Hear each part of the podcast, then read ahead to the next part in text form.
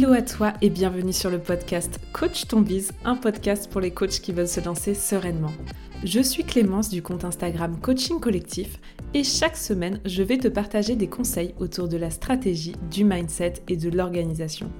Ma mission est que tu puisses toi aussi vivre de ta passion et à ta façon, le tout dans la bonne humeur et la bienveillance. C'est parti pour l'épisode du jour. Bonne écoute à toi où que tu sois. Hello à toi et bienvenue pour ce tout nouvel épisode où aujourd'hui on va parler insécurité financière. C'est un vaste sujet, notamment quand on se lance dans l'entrepreneuriat. Et merci parce que c'est un sujet qui a été apporté par l'une de mes abonnées qui se reconnaîtra certainement. Et effectivement, c'est euh, un vrai sujet et une vraie peur, un vrai blocage qui peut parfois t'empêcher de te lancer pleinement dans l'entrepreneuriat et qui peut complètement te bloquer à passer à l'action. Bon, j'avoue que je me sens très concernée par le sujet parce que je suis moi-même victime de ce sentiment d'insécurité financière qui me prend très souvent. Donc cet épisode, il est aussi fait pour moi, je te le cache pas. Et je vais essayer de te partager des clés concrètes qui vont te permettre de justement travailler ton rapport à l'argent et ton rapport à la sécurité financière. Donc dans cet épisode, je vais te partager quatre étapes pour justement t'aider à te sentir plus en sécurité intérieure concernant tes finances, puisque oui, il s'agit bien de ça. Clairement, l'insécurité financière, en fait, c'est un ressenti. Tu peux très bien avoir plein d'argent sur ton compte en banque et te sentir en insécurité financière. A l'inverse, tu peux très bien manquer d'argent, euh, avoir peu de visibilité sur l'avenir et te sentir en sécurité financièrement. C'est vraiment là pour le coup un point complètement mindset et c'est justement ce que je vais t'aider à travailler dans cet épisode de podcast. Quand je te dis que je suis en plein là-dedans, vraiment, je n'exagère pas. C'est un sujet depuis de nombreuses années. Euh, je pense que ça me colle à la peau. Bah, depuis l'enfance, tu vas voir que c'est évidemment très relié à tes croyances et à ton identité. Et c'est vrai que ça m'a empêché de me lancer aussi vite, aussi rapidement que ce que j'aurais aimé, tout simplement parce que ben, j'avais peur de quitter mon CDI. Donc à toutes les personnes qui sont euh, en CDI et qui ont peur de quitter effectivement ce qu'on peut considérer comme de la stabilité financière puisque tu as un revenu récurrent tous les mois, eh bien cet épisode est fait pour toi. Pour te partager un peu mon expérience par rapport à ça, je travaillais dans une société qui me rémunérait relativement bien. En plus, on avait des primes régulièrement, plein d'avantages. Bref, c'était l'endroit parfait justement pour me rassurer par rapport à cette insécurité financière. Mais tu sais quoi? Bah, j'avais beau avoir de l'argent sur mon compte en banque et des primes qui venaient régulièrement s'ajouter à mes revenus, ça ne m'empêchait pas de me sentir à plein de moments en insécurité financière, avoir peur de manquer d'argent alors qu'en soi, j'en avais plein. Donc c'est la première chose que j'ai envie de te partager, hein. c'est que clairement c'est pas du tout une question de revenus, mais plus une question de comment tu te sens par rapport à l'argent. Évidemment, on peut vivre dans les faits de l'insécurité financière quand tout simplement tu n'arrives plus à payer tes factures. Et ça, c'est une chose. Mais moi, ce que j'ai envie de te partager, c'est l'insécurité financière intérieure, celle qui est ressentie plus que celle qui est dans les faits. Et c'est justement ce qu'on va démêler dans cet épisode. Alors, la première étape, eh ben, c'est de comprendre d'où elle vient, cette insécurité. Évidemment, c'est essentiel de travailler ton rapport à l'argent, ta relation à l'argent. C'est quelque chose perso que j'ai beaucoup travaillé, donc ça va évidemment bien mieux, même si j'ai encore quelques lacunes. Mais c'est super important de comprendre quelles sont tes croyances vis-à-vis de l'argent. J'ai envie de te partager trois questions qui sont importantes à te poser pour comprendre ce qui t'empêche de te sentir serein vis-à-vis -vis de tes finances. La première chose, c'est de comprendre tes croyances familiales. La question que tu dois te poser, c'est Qu'entendais-tu, enfant, au sujet de l'argent de la part de ton entourage? Qu'est-ce qui revenait le plus souvent? Quand je dis entourage, je pense évidemment à tes parents, mais pas seulement. En fait, toute figure d'autorité quand tu étais jeune peut avoir eu un impact et une influence sur ton rapport à l'argent. Donc, qu'est-ce que tu entendais dans ton foyer quand tu étais jeune? Est-ce que c'était plutôt il faut travailler dur pour avoir de l'argent? Moi, c'est pas mal euh, la croyance que j'ai par rapport à l'argent. Est-ce que les gens riches sont des voleurs? Est-ce que les gens pauvres sont des gens bien? Est-ce que à l'inverse, euh, gagner de l'argent, c'est quelque chose de bien? Bref, qu'est-ce que tu as entendu, cru, compris de l'argent et des personnes qui ont de l'argent, qui en créent dans ton enfance? Ça, ce sont les croyances familiales, elles ont évidemment un impact incroyable sur ton ressenti et sur ton rapport à l'argent. Pour te partager mon expérience, mes parents appartiennent tous les deux à des familles qui avaient très peu de revenus, une famille agricultrice, une famille ouvrière, et je pense que j'ai hérité de ma peur de l'insécurité financière de mon papa. Merci papa si tu m'écoutes, parce que évidemment, hein, comme toute chose, ça a du positif. L'avantage c'est que je n'ai jamais de ma vie été dans le rouge, puisque j'avais déjà bien trop peur de manquer d'argent alors que j'en avais, donc ça m'a permis de mesurer euh, mes finances, et donc effectivement bah, d'avoir des, des finances plutôt saines, ce sont les avantages même si bah, dans les faits, intérieurement, c'est pas la folie. Donc c'est vraiment hyper intéressant de creuser de ce côté-là et d'où ça vient. Maintenant, c'est pas parce que tes parents et ton entourage ont des croyances que tu as forcément les mêmes. Ça peut être aussi tout le contraire, c'est-à-dire que tu peux avoir vu un schéma qui ne t'a pas plu et vouloir faire l'inverse. Et c'est justement la deuxième question que j'ai envie de te poser. Quelle est ta vision à toi, ta définition actuelle de l'argent? Si tu devais définir ce qu'est l'argent, à quoi ça sert, si tu devais définir les avantages et les inconvénients d'avoir de l'argent, qu'est-ce que ce serait? Quelle est ta vision à toi aujourd'hui? Et enfin, la dernière question pour comprendre d'où vient ton rapport à l'argent, c'est bah finalement, la peur de manquer d'argent, elle a forcément une signification. Tu le sais, quand on a peur, c'est qu'on cherche à nourrir quelque chose d'important pour nous. Donc la question c'est la suivante, qu'est-ce que tu cherches à nourrir, à satisfaire d'important pour toi au travers de cette peur? Évidemment un sentiment de sécurité, mais il y a quelque chose toujours de plus profond à aller creuser. Moi, c'est ce que j'ai essayé à faire et j'ai été très loin dans cette euh, compréhension de cette peur parce que le truc que je trouvais incroyable, c'est que j'avais peur de quelque chose qui ne m'était jamais arrivé.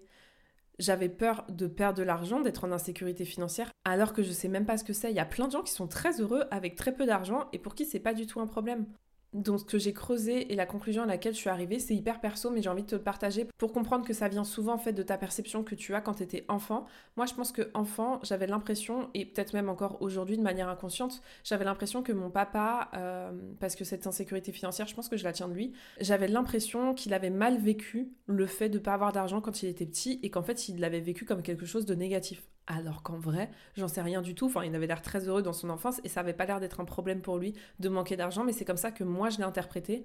Et en fait, j'avais peur de ressentir ce que mon papa avait pu ressentir étant petit. Je vous laisse imaginer le travail inconscient qui se fait tout seul alors qu'on part sur des croyances qui ne sont absolument pas fondées. Enfin, encore une fois, euh, mon papa m'a jamais dit qu'il avait très mal vécu le fait d'avoir peu de revenus mais moi je l'ai interprété comme tel. Donc va chercher ce que vraiment ça représente et qu'est-ce que tu cherches à nourrir, à satisfaire au travers de cette peur. Cette peur, elle a forcément une explication et encore une fois, tu le sais, hein, quand on est coach, on sait à quel point les croyances qu'on a construites pendant notre enfance sont les plus fortes et les plus ancrées et les plus inconscientes aussi. Eh bien, c'est d'aller chercher ça. Et pour ça, je t'invite vraiment à te poser des questions sur quel est le pourquoi du comment, d'aller chercher dans tes souvenirs, d'aller chercher dans tes perceptions ce que tu as perçu comme étant un problème et qui ne l'est pas forcément. Donc voilà, ça c'est vraiment la première étape de comprendre d'où vient cette insécurité financière. La seconde étape, c'est justement de sortir de tes histoires, de sortir de tes croyances et d'évaluer factuellement la situation. Aujourd'hui, tu as tes craintes. Évidemment, comme toute peur, elles ne sont pas forcément fondées. Et l'idée, c'est d'aller évaluer de quoi toi tu as besoin dans ta situation actuelle pour être à l'abri financièrement. Et là, on ne parle pas du tout de sécurité intérieure, mais bien de faits et de ce qui se passe à l'extérieur.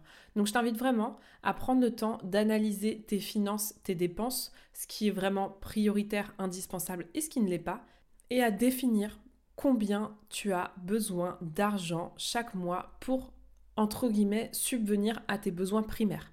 Concrètement pour te loger et pour te nourrir, ni plus ni moins. Parce qu'on a tendance à s'imaginer qu'il faut des mille et des cents pour être bien, mais la réalité c'est qu'il y a plein de petits conforts qui effectivement sont bien agréables, mais ne sont pas indispensables en temps entre guillemets de crise.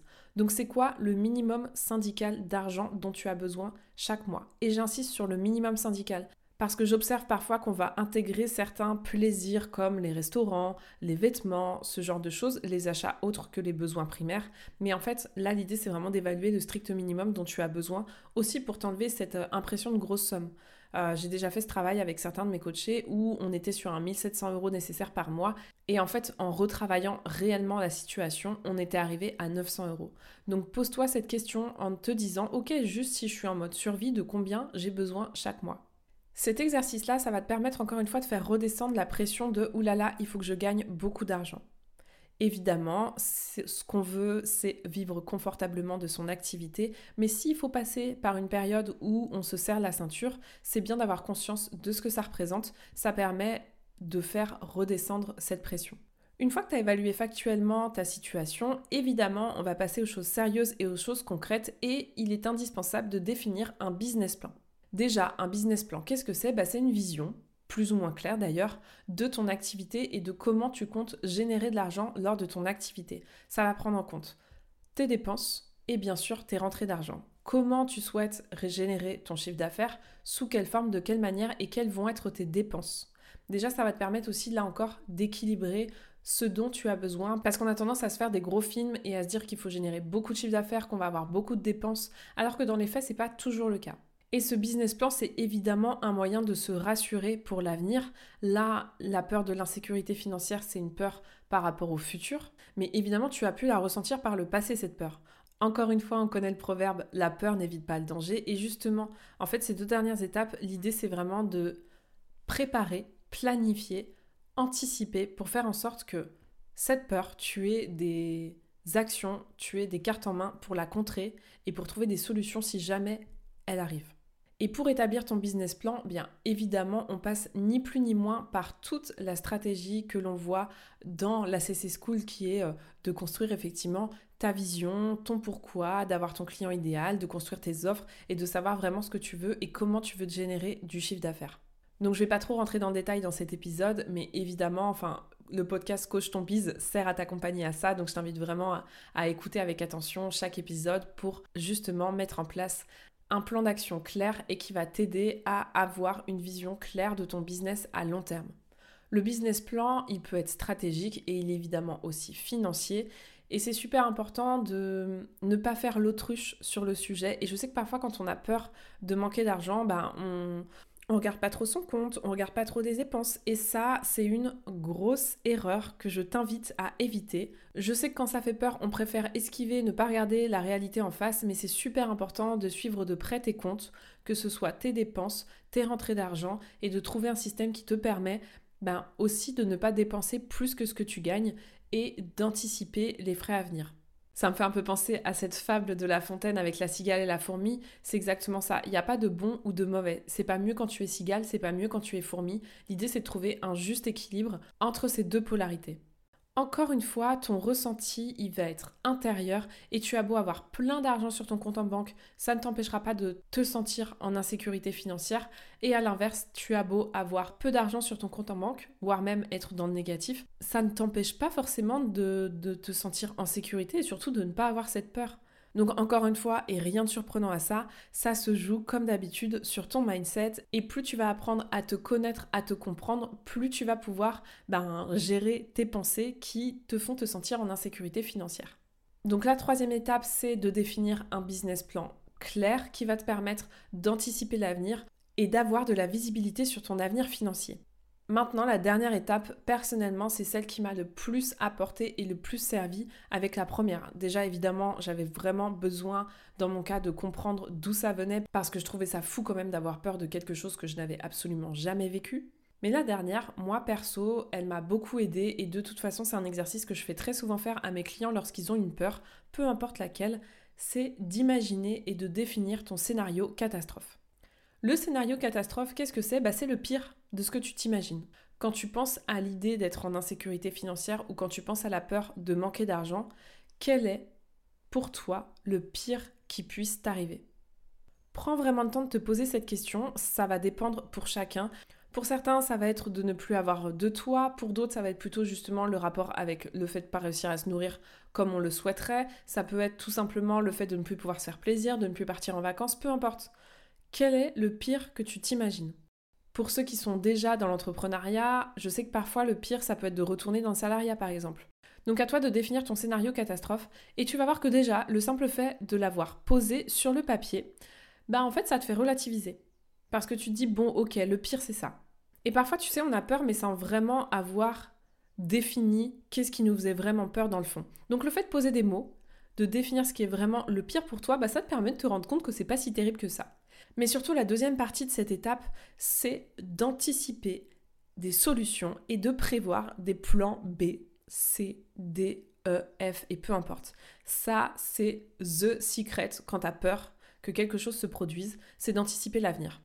Tu m'entendras souvent avoir le discours de vas-y, fonce, te pose pas de questions et tu régleras les problèmes sur le chemin. Ça, ça fonctionne très bien et je ne peux que te recommander ça, sauf si ta peur te bloque. Euh, c'est bien beau de foncer, mais en fait, si on a trop peur, on ne peut pas foncer. Dans ce cas-là, ok, quelles sont les solutions de secours? T'as pas forcément d'avoir mis en place les solutions, mais le simple fait pour ton cerveau de savoir qu'en cas d'extrême catastrophe et en cas où le pire arrive, tu as des solutions, en fait, ça t'équilibre déjà beaucoup intérieurement sur ton ressenti de j'ai peur que le pire se produise. Ok, si le pire se produit, tu as déjà des solutions. Et je t'invite vraiment à pas réfléchir à une seule solution, mais à réfléchir à plusieurs solutions, à plusieurs options qui s'offrent à toi, avec bien sûr des options qui vont te plaire plus que d'autres, évidemment. Mais l'idée, c'est juste de te permettre de rééquilibrer ta perception par rapport à cette peur. Cette peur, elle se base sur des choses qui ne sont pas rationnelles et en fait le fait de trouver des solutions, ça va permettre de rationaliser la situation et de rééquilibrer tout simplement ton ressenti. Donc si jamais par exemple tu décides de quitter ton travail, quelles sont les options qui s'offrent à toi? Déjà, on n'est pas forcément obligé de quitter son travail sans soupape de sécurité financière derrière. Je pense notamment au chômage. J'ai une de mes clientes qui avait clairement pour but de quitter son CDI, mais qui, dans sa tête, ne se voyait pas toucher le chômage parce qu'elle estimait que la rupture conventionnelle ne serait pas acceptée par son entreprise. Et pour elle, bah, du coup, pas de rupture conventionnelle égale pas de chômage. Et en fait, elle s'est rendue compte que ben, si elle était peut-être éligible à pouvoir toucher le chômage parce que ça fait plus de 5 ans qu'elle travaille, qu'elle a un projet professionnel et que dans ce cas-là, tu peux en fait être éligible à être accompagnée par Pôle emploi dans le lancement de ton activité et à pouvoir toucher le chômage. Tu vois, typiquement, là, on avait l'impression qu'il n'y avait pas de solution, on en a déjà trouvé une. Un autre exemple, tu veux quitter ton travail, tu sais que tu peux toucher le chômage, mais tu as peur de ne pas vivre de ton activité dans les deux ans. Bah, tu peux très bien déjà anticiper, ok, si jamais je me lance, je me donne à fond et je n'arrive pas à vivre de mon activité dans les deux ans, qu'est-ce que je fais deux ans après? Quelles options s'offrent à moi? À partir de quand je décide de mettre en place ces options, etc. De la même manière, euh, si tu te lances et que tu n'arrives pas à générer autant de chiffre d'affaires que tu le voudrais, quelles sont les options que tu pourras mettre en place à ce moment-là? Est-ce que c'est changer de logement pour un loyer moins élevé? Est-ce que c'est prendre un travail à mi-temps? Est-ce que c'est proposer une nouvelle offre? Bref, il y a plein d'options toujours qui s'offrent à nous. C'est simplement que parfois quand on a peur, on n'arrive pas à les voir. Donc c'est important de se poser et d'ailleurs le coaching pour ça c'est génial parce que encore une fois le coaching hein, ça permet de, prendre de la hauteur sur une situation, ça permet de voir ce qu'on ne voit pas forcément seul et c'est ça l'idée. Et tu as toutes les clés en toi en tant que coach pour avoir la capacité de prendre du recul sur ta situation et de voir toutes les options que tu n'arrives pas à voir parce que tu as peur prendre dessus. Moi, typiquement, quand j'ai quitté mon CDI, franchement, vraiment, je flippais à fond. J'ai réussi à obtenir le chômage et malgré ça, je flippais quand même de dingue en me disant oui, ok, mais bon, le chômage ça dure que deux ans, etc. Qu'est-ce que je fais si au bout de deux ans ça fonctionne pas? Je ne pouvais évidemment pas retrouver mon ancien métier, donc j'ai vraiment été voir bah, quel nouveau métier finalement je pourrais avoir envie de faire. Et ça m'a rassuré de me dire, ok, en fait, il y a des options et je pourrais toujours anticiper au cas où cette problématique se présente à moi. Donc réfléchissez au plan A, B, C, D, E, F jusqu'à Z si besoin parce que c'est un super moyen de faire redescendre la pression liée à cette insécurité financière. Voilà donc ces quatre étapes pour t'aider à dépasser ta peur de manquer d'argent. La première, c'est de comprendre d'où cette peur vient, d'aller travailler ton rapport à l'argent en comprenant quelles sont tes croyances familiales et tes croyances à toi liées à l'argent et en cherchant à comprendre d'où vient cette peur et qu'est-ce que cette peur elle cherche de nourrir d'important pour toi.